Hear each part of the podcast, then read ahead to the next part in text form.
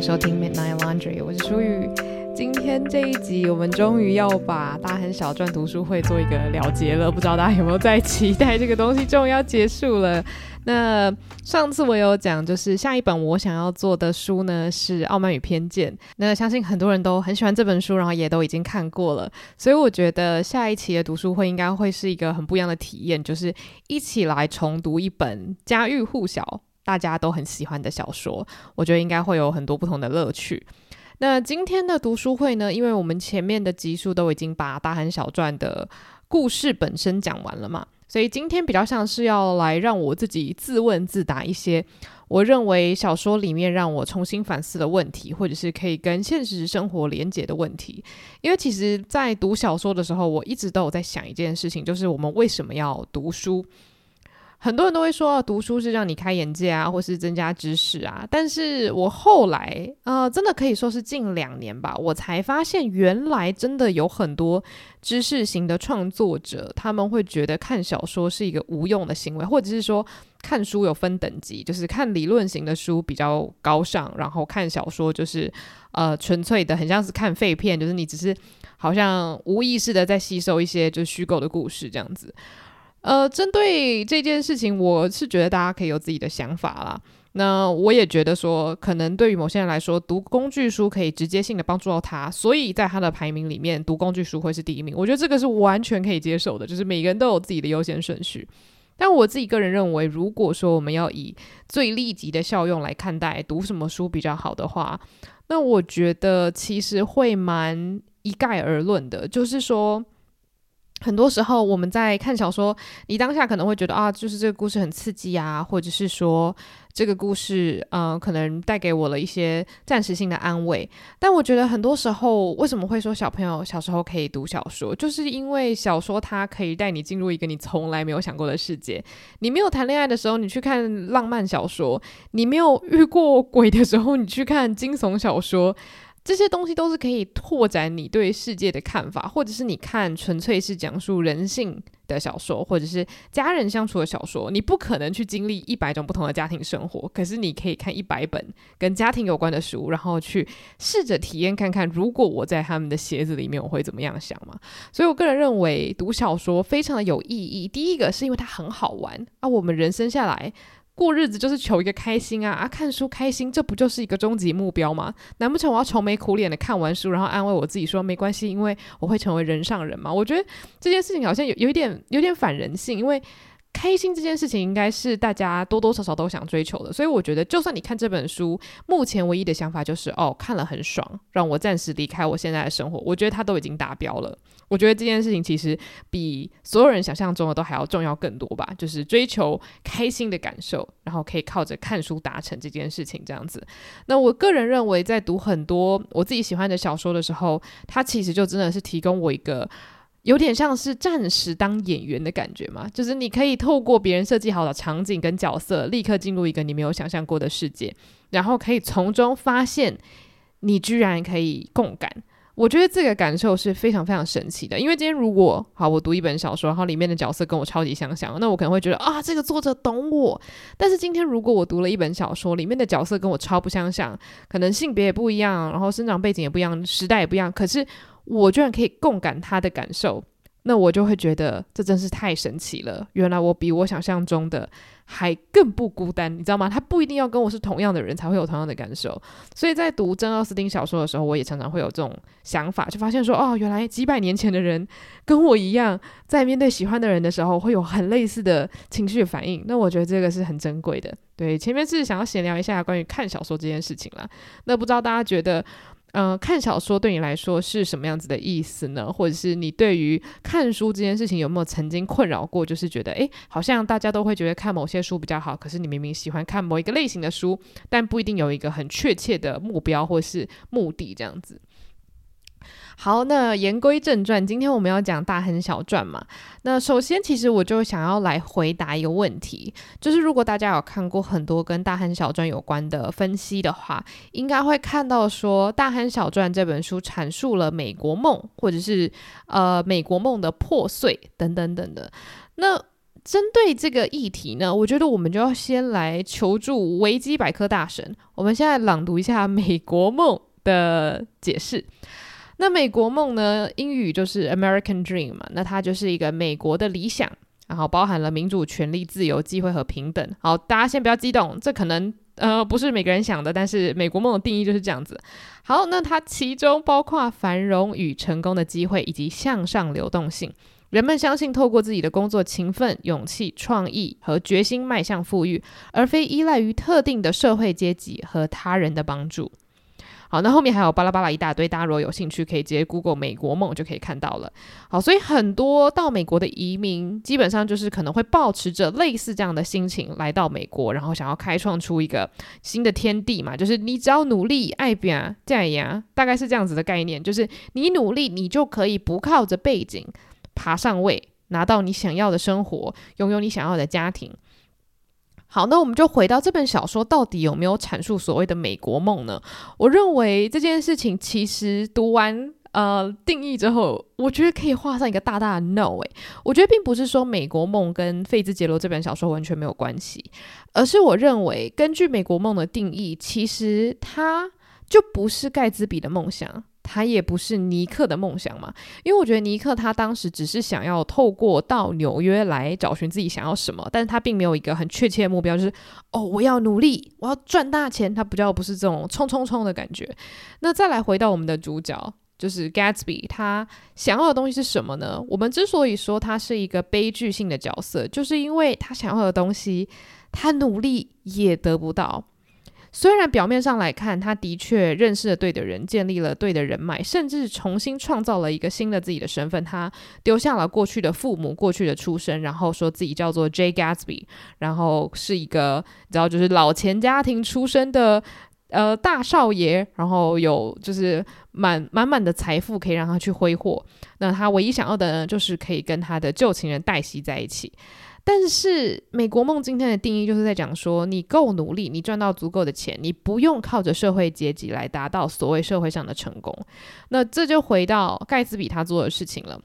即便他靠着努力赚到的钱，但是他想要的东西是成为所谓的老钱。他想要拥有这种很雄厚的家底，想要拥有良好的出身，所以他会欺骗大家说他们全家人都有在牛津受过教育才回到美国嘛。所以我觉得根本上来说，Gatsby 他想要的就是老钱背后所谓的那种。很虚荣、很高人一等的感觉。无论大家对于老钱的想法是什么了，但我觉得从 Gatsby 身上我解读出来的是这样：就是你家里如果是富超过三代的话，你就比别人高级，你就比暴发户高级。所以为什么盖茨比他会一直想要去形塑一个新的自我，就是因为他不甘于只是当一个暴发户，就是曾经很穷，后来变得很有钱。那我觉得这个就跟美国梦互相抵触啦，因为美国梦就是说，你诶，你你原本很穷，你原本什么都不是，没有关系。你只要努力，我们不会在意你过去是谁，我们只看你现在有多少东西，你现在想要什么。但如果今天盖茨比他的梦想是所谓的美国梦的话，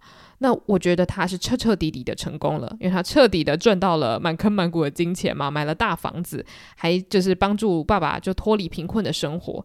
但也因为他想要的不只是这样子，他想要的是可以跟黛西平起平坐，可以跟他结婚，跟他在一起，所以他就注定失败。因为他如果想要真的进入黛西的世界，他真的只能回到他妈妈的肚子里面重新出生。所以这个真的是一件让人很难过的事情，因为其实我们看到最后知道说，黛西跟她的老公汤姆，他们最后 沆瀣一气，一起继续维持婚姻关系，并不是因为他们是所谓的真爱，然后他们呃至死不渝要扶持对方，而是因为他们就是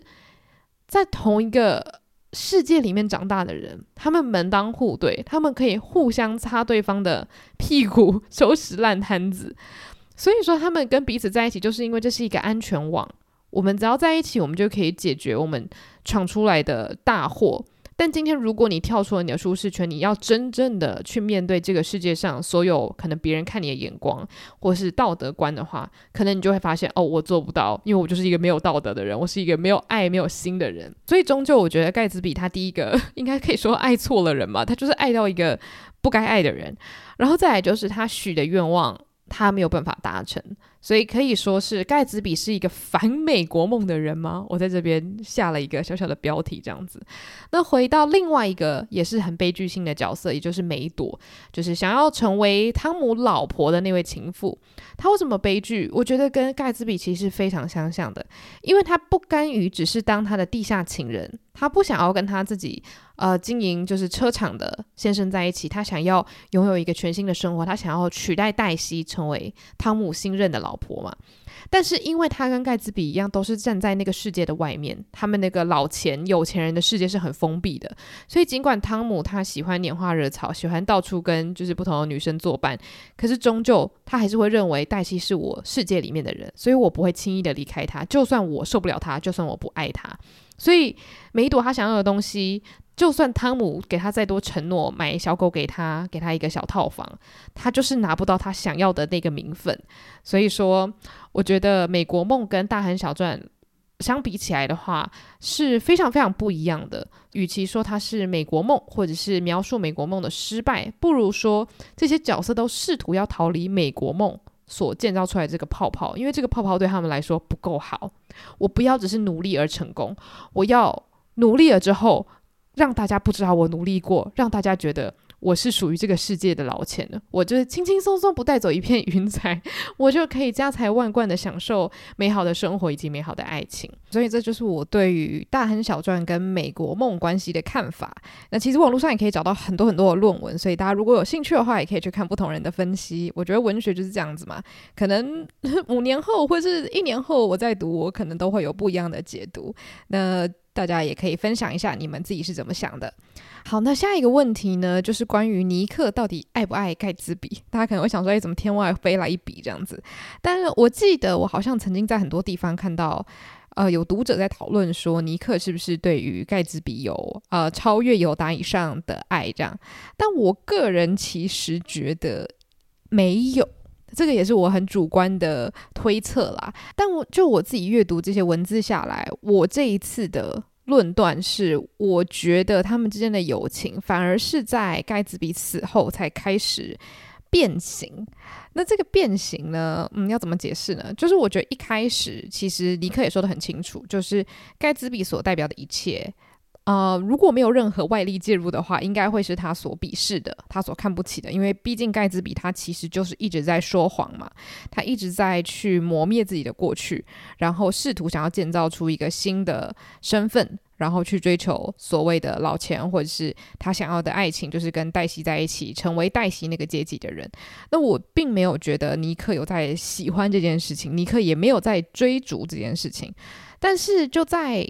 盖茨比他非常悲惨的被算是误杀了之后，因为其实他并不是凶手嘛，但是各种证据还有各种人为都想要去扭曲事实，然后告诉那位很可怜的，就是威尔森，就是说，诶，你的老婆是被盖茨比杀死的，所以盖茨比才这样子惨死嘛。所以其实我觉得，因为这桩惨案，然后也因为后续很多人他们都因为不想要跟盖茨比扯上任何关系，就拒绝出席他的葬礼啊，所以导致他一开始是这么轰轰烈烈、风风火火、豪华的富豪人生，到最后居然变成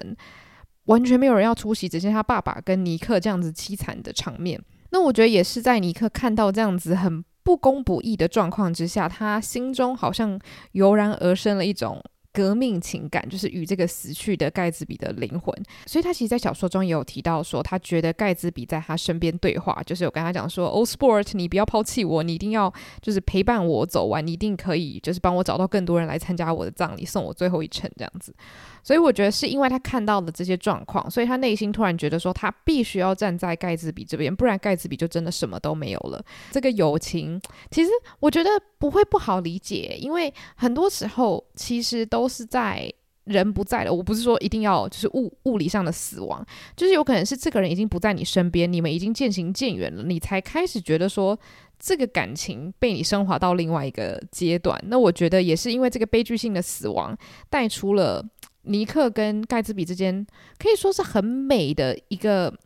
奇幻的友谊嘛，就是你感觉这两个人应该不会有太深刻的连接，但是最后他居然会觉得盖茨比是他人生中遇过最令人难忘，然后正直的好人。我觉得也是因为这样，他更容易去看到盖茨比身上的好，以及他身上那种很纯粹的，像孩子一般想要完成愿望的这种心情。对，所以我个人认为他跟盖茨比之间应该是没有爱情啦。对，所以这是一个很很短的讨论。那不知道大家觉得他们之间有没有一些浪漫的火花？如果有的话，也欢迎跟我分享。你觉得是在哪一个篇章让你看出了他们两个之间，你知道有一些就是恋人未满，但是有点暧昧的举动？再来呢，下一个我要自问自答的东西就是为什么尼克感觉很讨喜？那我觉得这个要先回到我们最一开始在讲《大亨小传》的时候，有讲到他是一个不可靠的叙事者嘛。那所谓在文学里面不可靠的叙事者，就很简单，就是第一人称叙事。因为我们就算再怎么试图去中立或是理性，我们都一定会从自己的想法、自己的判断去描述一件事情，去评断一个人嘛。所以，就算今天尼克他说：“哦，我是一个很公正的人”，但他说出来的事情，他所观察到的世界，仍然是以他的价值观、他的眼睛去看的。所以，他就是一个不可信赖的，他不是一个全知的视角嘛。所以说，理论上来讲，如果今天这个角色他有很多的偏见，然后他是一个很喜欢评断别人的人，很多时候可能我们会在阅读的过程中觉得，哦，好像不太喜欢他，或是很有可能就不跟他站在同一个阵线。但今天为什么绝大部分的人都很可以共情尼克，或者是共情尼克所建构出来的世界，就是我们会看到汤姆跟黛西的行为，觉得哦同仇敌忾，因为我们相信尼克的判断是对的嘛。然后我们也会觉得哦盖茨比真的是一个令人怜爱的角色，那也是因为我们站在尼克这边。我觉得很大一部分的原因其实就在于尼克是一个非常有自知之明的人。我觉得有自知之明这件事情非常的重要，就是人非圣贤嘛。但是如果今天我们自知自己的缺点在哪里，或是知道自己的缺陷是什么，我觉得你就可以让别人很大程度的去接受你这个人的不完美。也不是说你只要有自知之明，大家就爱你。但像尼克的例子来说好了，他自己就知道说，他身处在纽约这样子繁华的一个世界。尽管他好像想要以一种有点第三者或者是旁观者的角度去看这个世界，但是当他真的身处在那些五光十色的派对，在盖茨比那些非常华丽的房间里面走来走去的时候，他依然会觉得很有趣。那几杯黄汤下肚之后，也会觉得哦，这个派对越来越好玩了。然后他依然也会去游走在这些很荒唐的宾客之中，跟他们聊天，然后去批判他们的可笑。所以今天如果你是身在其中的人，其实你自己也不可能多干净嘛，就不是说他真的有做什么不好的事情。但是就是，如果你是真的有参与其中的话，你不可能多清高。那就是因为尼克他自己知道这件事情，他也如实的呈现了他参与了哪些部分。例如说，他也真的有跟汤姆一起去他情妇的那个小公寓里面开趴啊，或是他也有参与很多就是盖茨比约他出去的那种派对啊什么的。所以也就是因为这样子，我觉得我们知道他有自知之明，我们就更可以相信他分享出来的东西是。一个比较没有透过滤镜或是筛网去筛过的事实，我觉得这可能就是一种呃让人共感的方式吧。就是你必须要先建立起角色跟这个叙事者的信任，那接下来我们就更可以去消化你所说的一切。其实我觉得也有很多作家会利用这个手法去玩弄读者，只是我觉得在《大亨小传》里面，费兹杰罗并没有在玩弄了。通常这种玩弄的手法可能会比较常出现在惊悚小说里面。对，但是我觉得这是主要，读者会很容易就是感尼克所感，这个句子是这样说的嘛？反正就是我们会很很共感他所说的一切啦。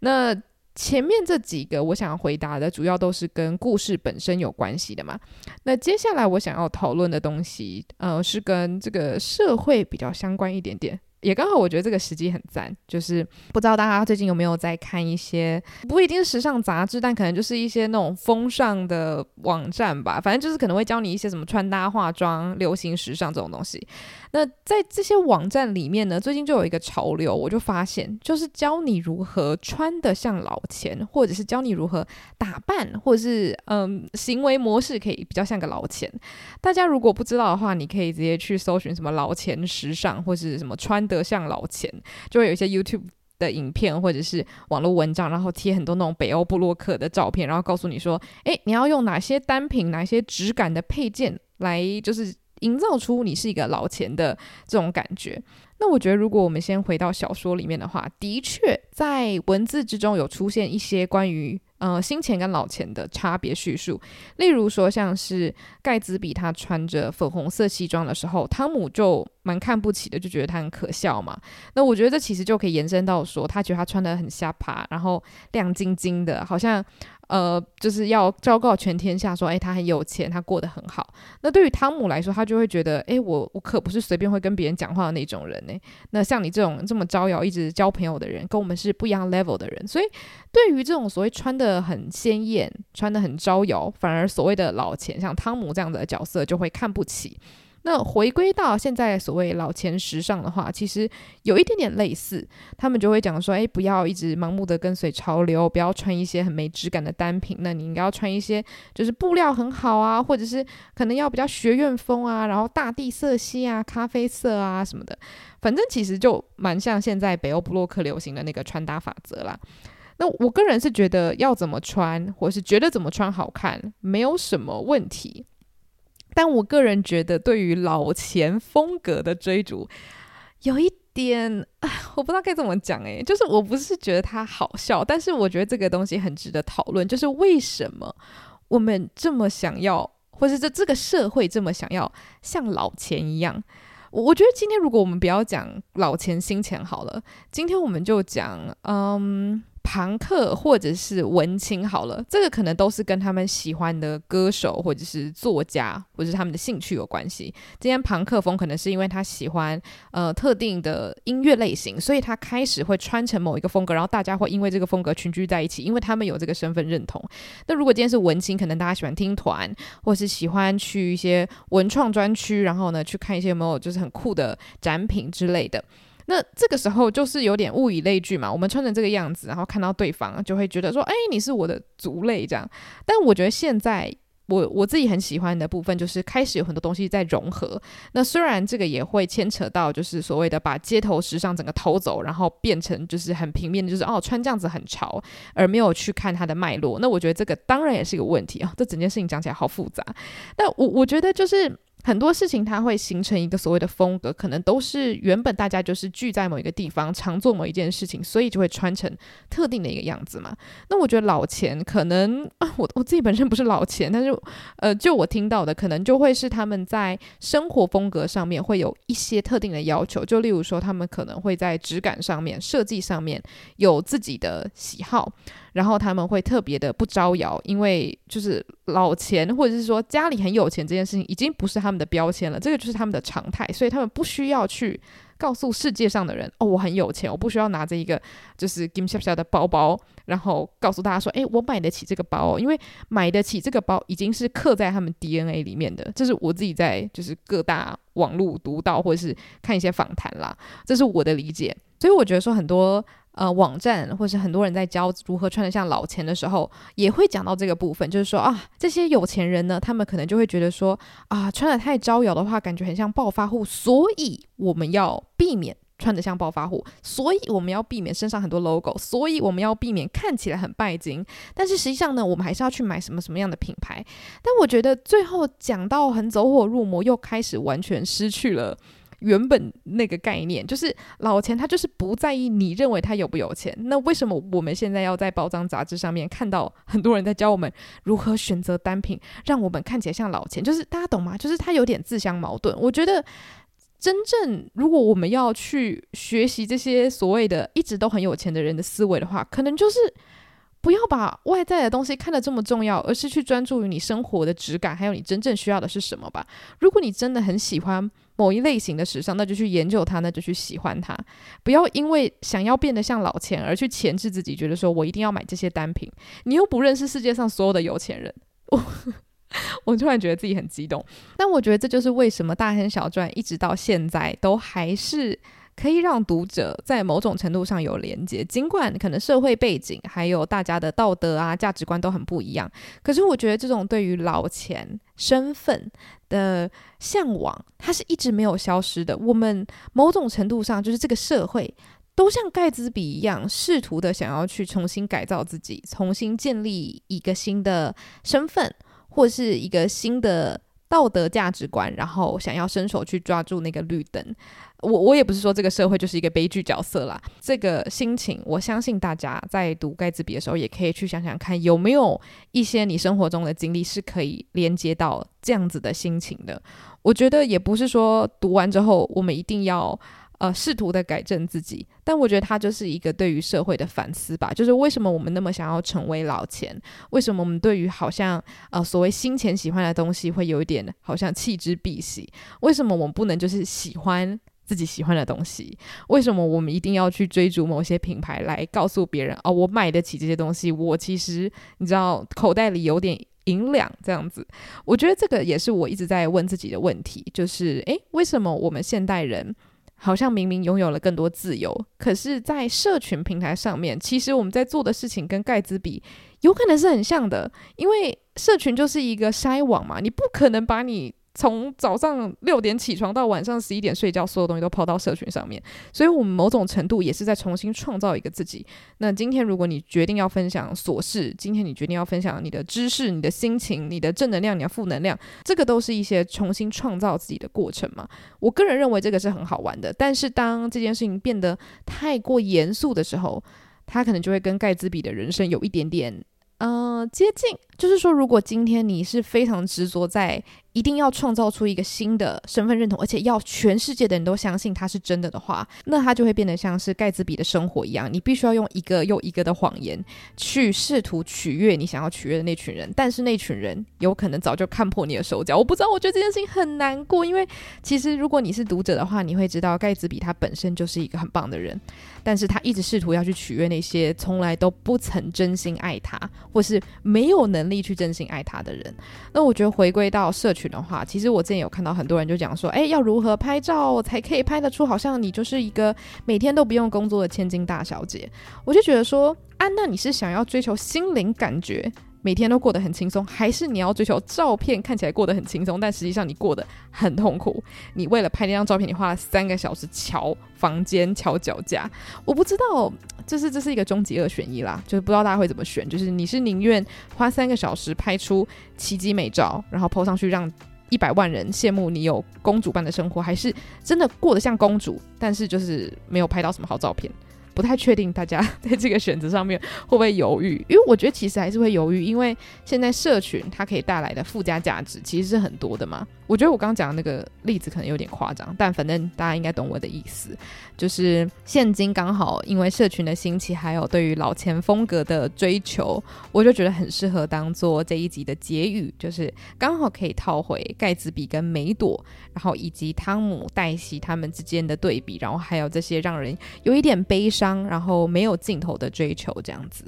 那。最后的最后呢，想要跟大家推荐一集我的好朋友所录制的节目。那这个好朋友是一个非常厉害的舞者，他叫做 Jason。那他的 Podcast 节目呢叫做 Swing 大小事。他在他的节目有录过一集叫做摇摆人物志，然后是第二集。那他这一集的标题呢叫做大亨小传与 Charleston 的关系是行销术语还是煞有其事？Charleston 是一种。舞风，那在这集里面呢，他就是会介绍一些跟舞蹈比较有关的面向，然后会跟大亨小传还有二零年代去做一些扣合的解析，所以就会跟我之前做的介绍是很不一样的方向这样子，所以就很推荐大家，如果对于二零年代的历史有兴趣的话，一定要去听。那我会把链接放在资讯栏里面，大家可以直接点链接。那非常谢谢大家跟我一起度过了非常美好愉快的大汉小传读书会，不知道大家对于这本书有什么样子的心得，都欢迎。你到我的社群跟我分享你的读后感，或者是你未来想要听到什么样子类型的节目，或是读书会，都非常欢迎来跟我交流这样子。那我的 IG 呢是 Andrea Lin 八五一一，所有的资讯我都会放在下方资讯栏。如果喜欢这个节目的话，也欢迎分享给你身边所有的朋友们。那我们就下集再见喽，拜拜。